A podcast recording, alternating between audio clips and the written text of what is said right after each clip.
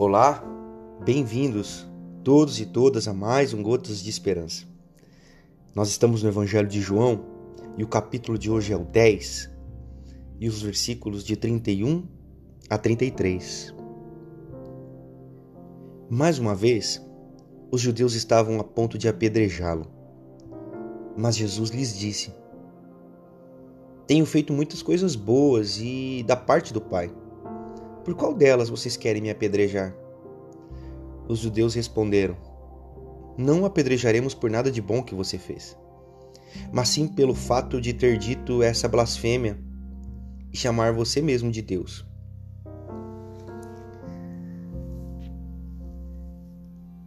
Os adversários de Jesus não conseguiram ver ou não tiveram a capacidade ou não quiseram ver que Deus se manifesta através das coisas boas. Tanto que eles dizem: Não, nós não vamos apedrejar você pelas coisas boas, mas pela sua heresia. Na religião, na vida, as pessoas têm uma tendência a matar quando o Deus delas é atacado quando a verdade que lhes dá a segurança e, quase sempre, um lugar de privilégio é atacado. Independentemente se aquele que faz a desconstrução, aquele que propõe um novo caminho, está fazendo coisas boas e apontando para um caminho de partilha, de cura, de esperança.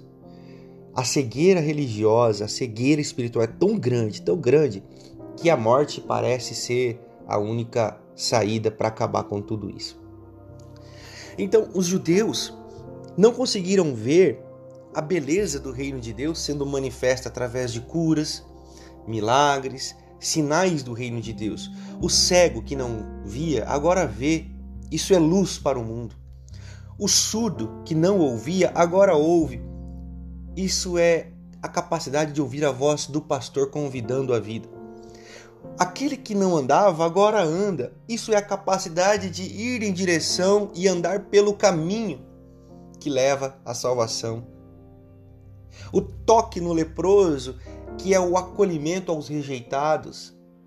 O abraço na prostituta, que é o acolhimento às que sofrem. O se assentar à mesa com ladrões e corruptos para que estes mudassem de comportamento, para que nos renegados e nos não aceitos pela sociedade se manifestasse a graça e a misericórdia. Tudo isso que eu estou dizendo aqui não foi percebido pelos religiosos da época de Jesus. E é por isso que eles queriam matá-lo. Queriam matá-lo. Nos dias de hoje não é diferente. Quando nós criticamos o Deus das pessoas, e hoje é quem? É o dinheiro, é o mamon, é o status social, é o sistema do capital. Quando nós criticamos, nós chamamos para nós pedras, assim como Jesus chamou para ele pedras. Mas não é só criticar, é quando nós perguntamos: por que, que isso acontece? Por que não repartimos o pão? Por que não cuidamos uns dos outros? Por que não repartimos aquilo que temos? Por que não socorremos os mais necessitados? Por que não acolhemos aqueles que têm uma condição sexual diferente? Por que não acolhemos aquele que já fracassou no seu casamento? Por que nós não acolhemos esse tipo de pessoas? Por que nós não acolhemos os imperfeitos e, e que tiveram má sorte na vida? Por erros, por consequência de escolhas ruins? Não sei, mas todos aqueles que querem se arrepender, todos aqueles que querem encontrar um caminho de renovação, todos aqueles que querem encontrar um caminho de esperança. E por conta disso, seguir a Jesus tem trazido aos que querem caminhar nos passos de Jesus rótulos de herege, de blasfemo.